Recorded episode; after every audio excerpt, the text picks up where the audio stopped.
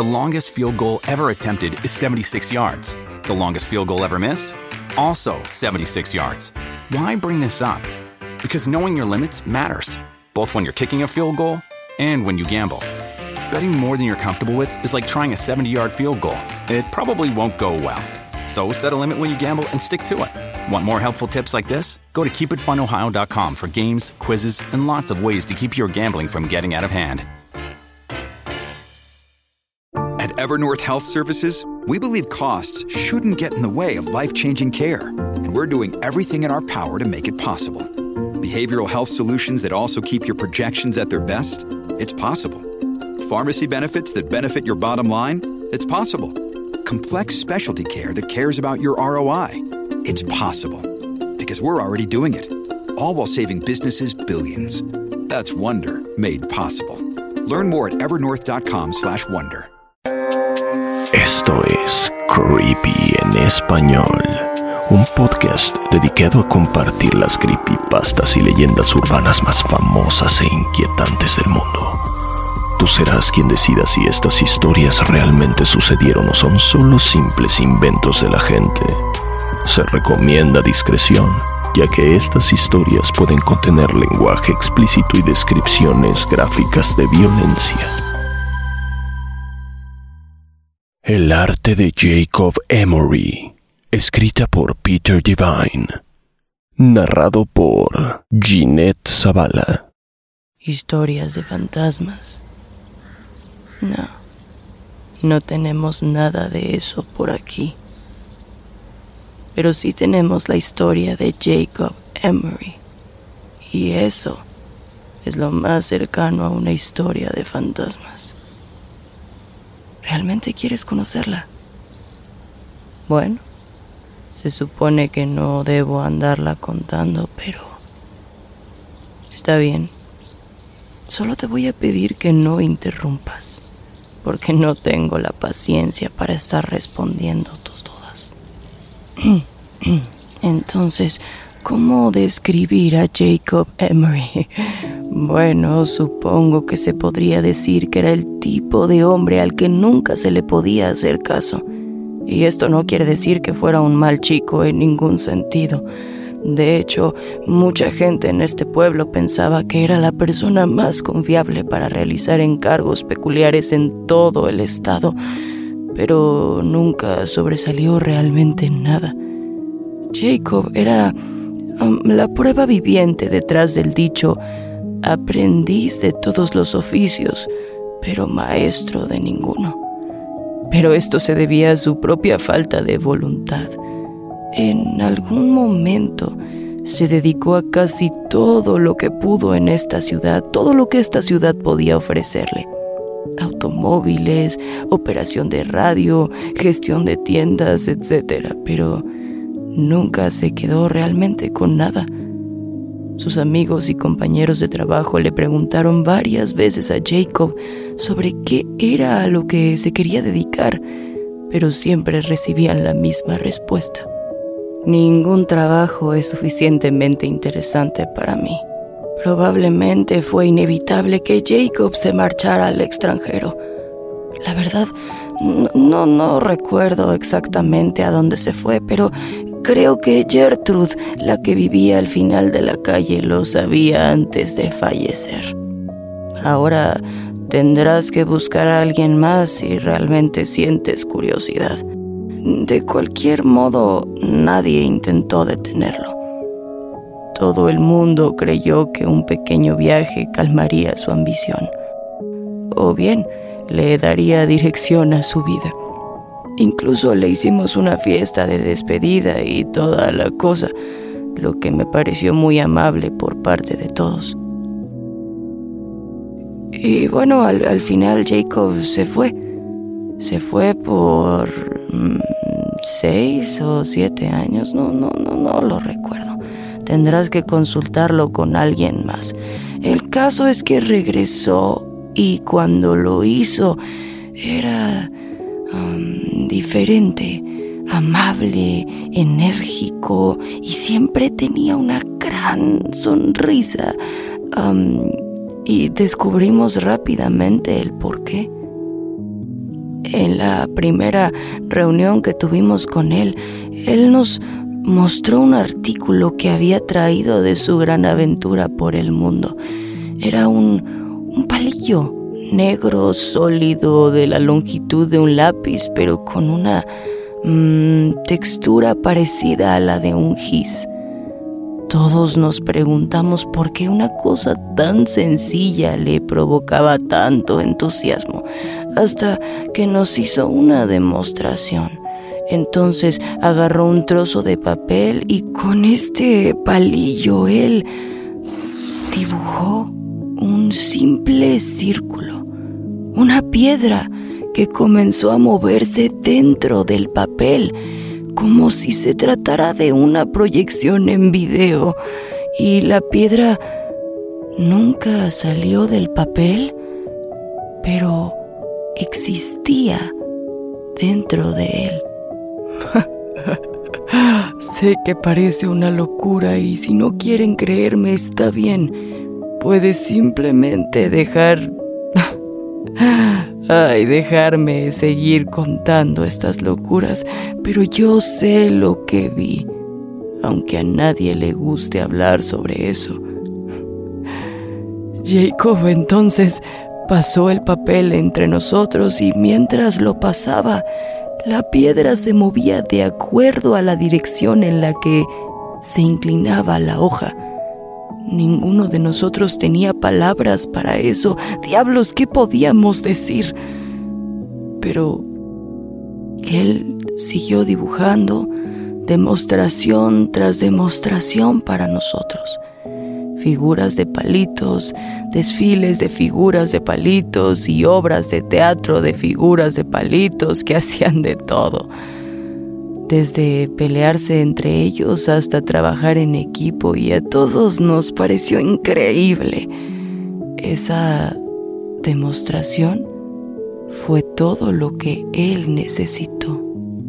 A partir de ahí, anunció hacer espectáculos que lo ayudarían a vivir pagar su renta y su comida, él estaba dispuesto a dibujar todo lo que el público quisiera. Y esto generó un pequeño debate, pero al final nos aseguró que solo haría dibujos éticos y bien intencionados. Pobre Jacob. Si no me hubiera dejado llevar por el momento, podría haber leído las señales en ese mismo momento y haberlo salvado antes de aquella tragedia.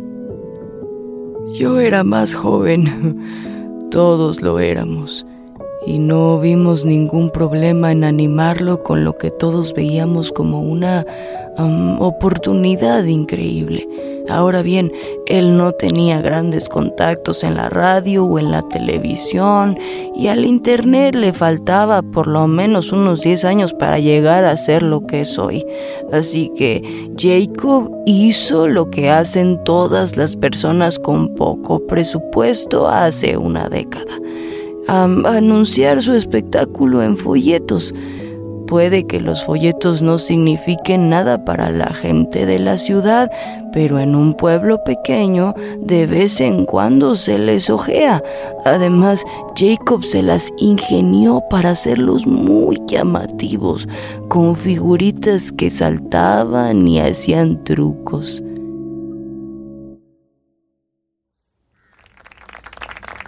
En su primer espectáculo consiguió una audiencia de 60 personas, probablemente muchas más.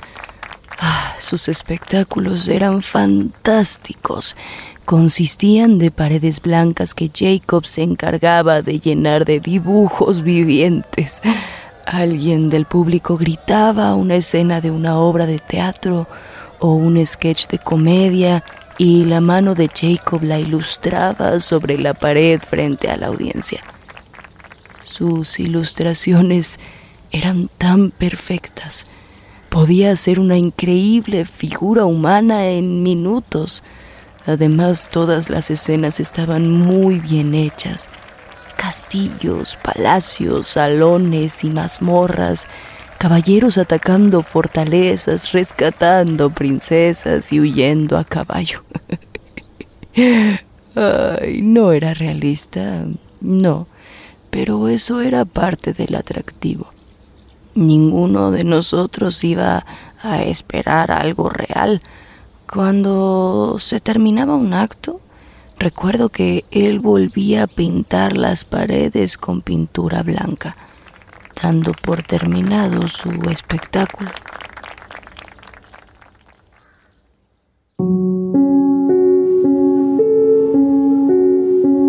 Y bueno, con el tiempo Jacob comenzó a cambiar de mala manera. Desde su regreso había dicho que sentía una energía que parecía no terminarse. Sus ojos parecían más grandes, casi no dormía, tenía opiniones cada vez más radicales y frenéticas y esto hacía que la gente empezara a ponerse nerviosa en su compañía. Pasaron uno o dos meses y el público de Jacob creció como la espuma. Casi todos los habitantes del pueblo pagaban por ver su arte en acción. Y él tenía que alquilar lugares cada vez más grandes. Ahora no se detenía cuando terminaba una escena, pasaba directamente a la siguiente colocada en el siguiente espacio que encontraba, a veces con el intrigante efecto de hacer que las escenas se mezclaran. Oh, esto encantaba al público. Los temas comenzaron a transformarse en escenas más salvajes e inmorales. Los monstruos se volvieron más extraños y creativos. Los luchadores utilizaban armamento más afilado y todo por el bien de los intereses del público. Jacob se volvió cada vez más arriesgado, lo que supusimos que se debía al dinero que su audiencia le ofrecía. También se volvió un bebedor y un mujeriego. Algunas de esas mujeres afirmaron que se habían despertado a mitad de la noche para verlo garabatear con ese palillo en un bloc de dibujo, con una sonrisa gigantesca en la cara. Ninguna de esas mujeres ha querido confirmar qué fue lo que Jacob dibujaba exactamente cuando las observaba en penumbras. No te molestes en buscar los cuadernos o los folletos porque ya han desaparecido. Pero bueno, bueno, a ver, a ver, me estoy desviando del tema. La cuestión es que le gustaba beber. Y eso es importante porque era la bebida la que acabaría arruinándolo todo. Una noche cuando estaba dando un show, se dirigió a su público. Fue evidente para todos que estaba completamente borracho. Yo estaba en primera fila y podía oler su aliento a whisky a tres metros de distancia. Aún así, nadie fue capaz de detenerlo. Jacob empezó el espectáculo elaborando un montón de sketches y escenarios que el público recomendaba. Y al final alguien le hizo una última petición, que se dibujara a sí mismo. Todo el mundo aplaudió la idea, todos queríamos ver la reacción de sus creaciones al ver a su ilustrador entre ellos. Y Jacob acabó aceptando. En cuanto Jacob terminó de unir las dos últimas líneas de su autorretrato, todos los personajes a lo largo de la extensa pared se detuvieron y miraron directamente a esa ilustración. Los amantes dibujados dejaron de besarse. Los payasos dejaron de reír. Los robots dejaron de luchar contra los piratas. Todos se detuvieron para mirar la ilustración de Jacob. Recuerdo la cara de Jake en ese momento, blanca y pálida, llena de terrible comprensión por su error. Comenzó desesperadamente a buscar las latas de pintura blanca para borrar su autorretrato, pero justo esa noche, debido a su estado de embriaguez, las había olvidado colocar frente a él al inicio del espectáculo. Toda la audiencia continuó mirando al Jacob dibujado en la pared.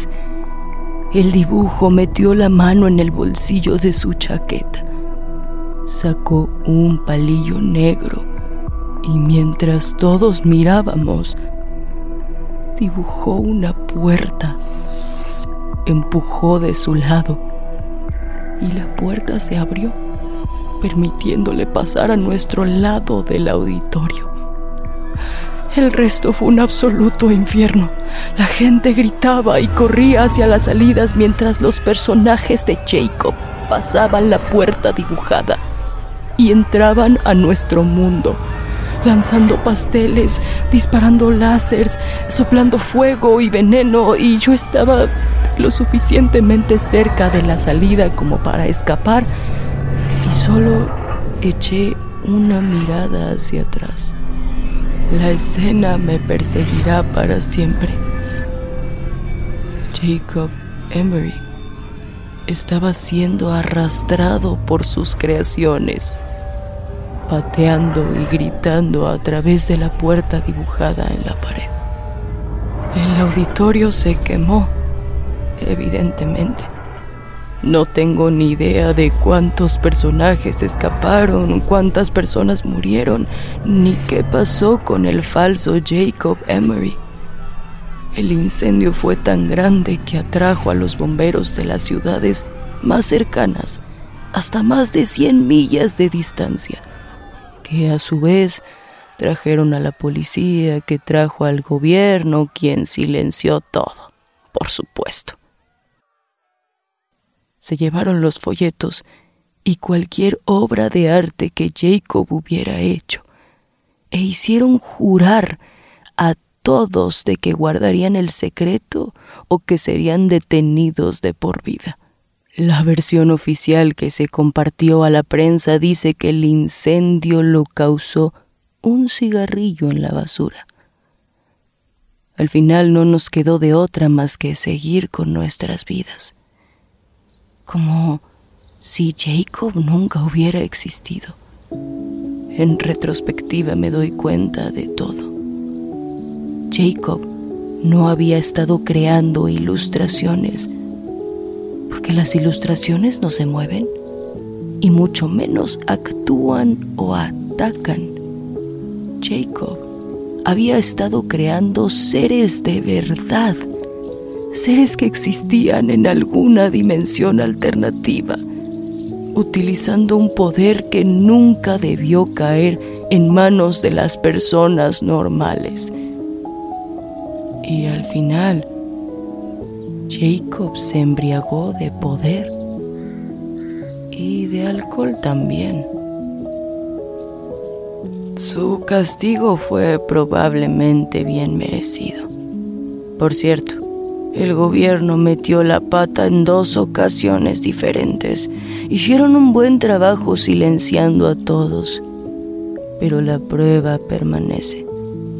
Las ruinas todavía están ahí, ya sabes, las ruinas del auditorio. He oído que van a empezar la reconstrucción pronto, lo que borrará cualquier evidencia. Pero volví allí una vez, solo una, varios años después del incendio. Solo una vez. Y entre los escombros, cubierto de ceniza, vi algo retorciéndose Miré más de cerca y era la mano dibujada de Jacob Emery en la pared. Exactamente igual que hace tres años se agitaba constantemente, como si el cuerpo al que debía estar unida siguiera retorciéndose entre las llamas. Ese fue el error número uno. el número dos, fueron esas creaciones. Como he dicho, no sé cuántas lograron escapar ni cuántas encontraron y capturaron los agentes del gobierno. Pero solo diré esto. ¿Ves esas praderas de hierba crecida en las afueras de la ciudad? Esas que se ven ahí. No te metas en ellas. Nunca. También me preguntaste por esas figuras blancas que han visto por la noche, ¿verdad? Bueno, ahora sabes por qué te digo que las historias de fantasmas en este pueblo no existen.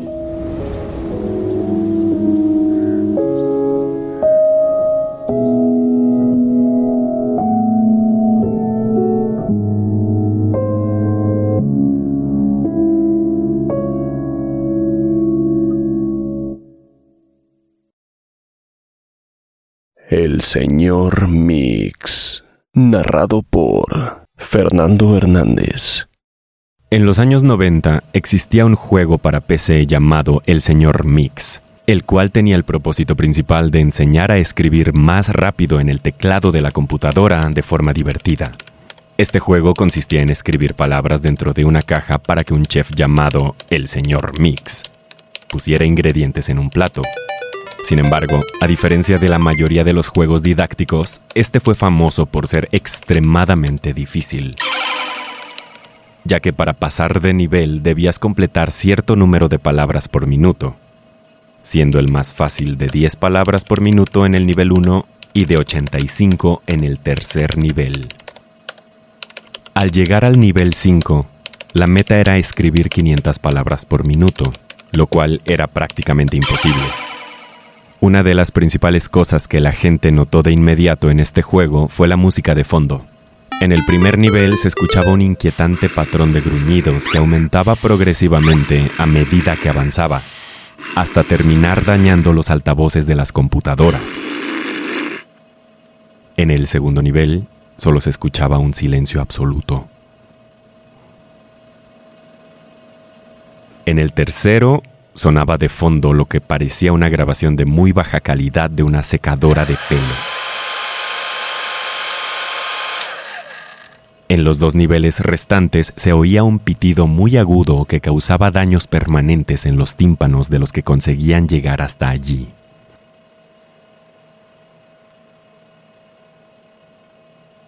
Otro aspecto bastante inquietante del juego era el diseño del propio señor Mix, quien era representado como un hombre grande, de cara redonda y con sobrepeso con grandes ojos saltones y manchas rojas en las mejillas.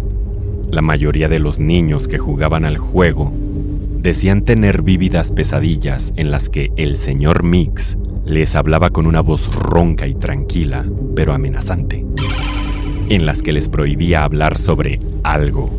Sin embargo, ninguno de ellos podía recordar exactamente qué era ese algo un psicólogo especialista en niños empezó a registrar varios pacientes que describían aterrados sus pesadillas con el señor Mix.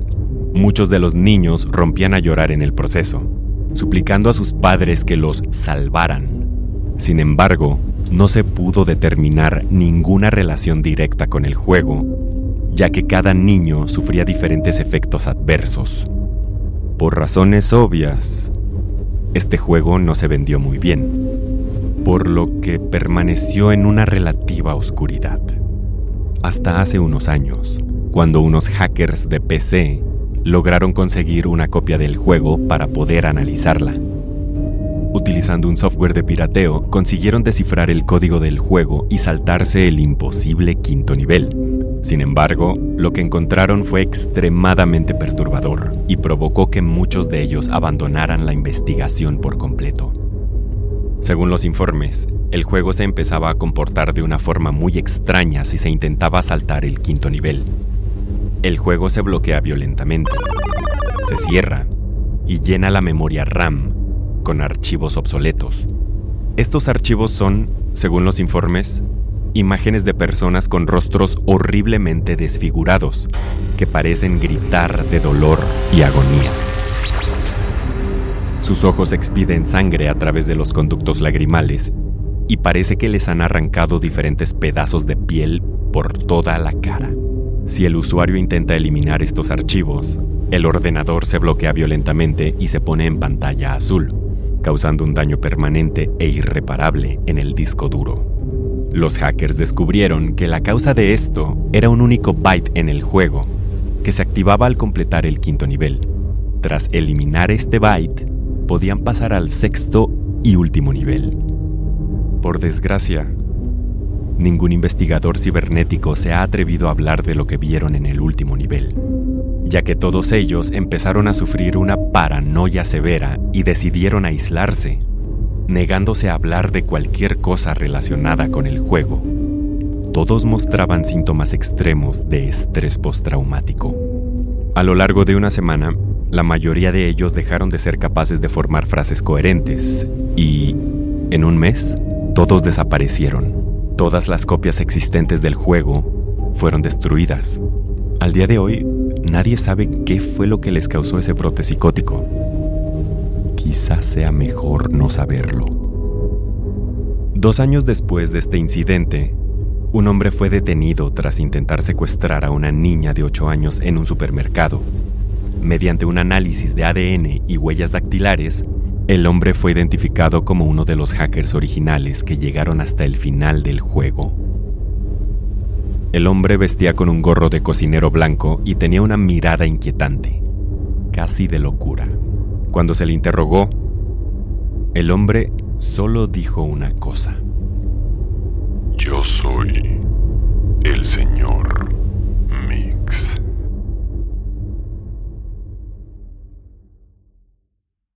Creepy en español fue creado por John Grills y producido por GRSS.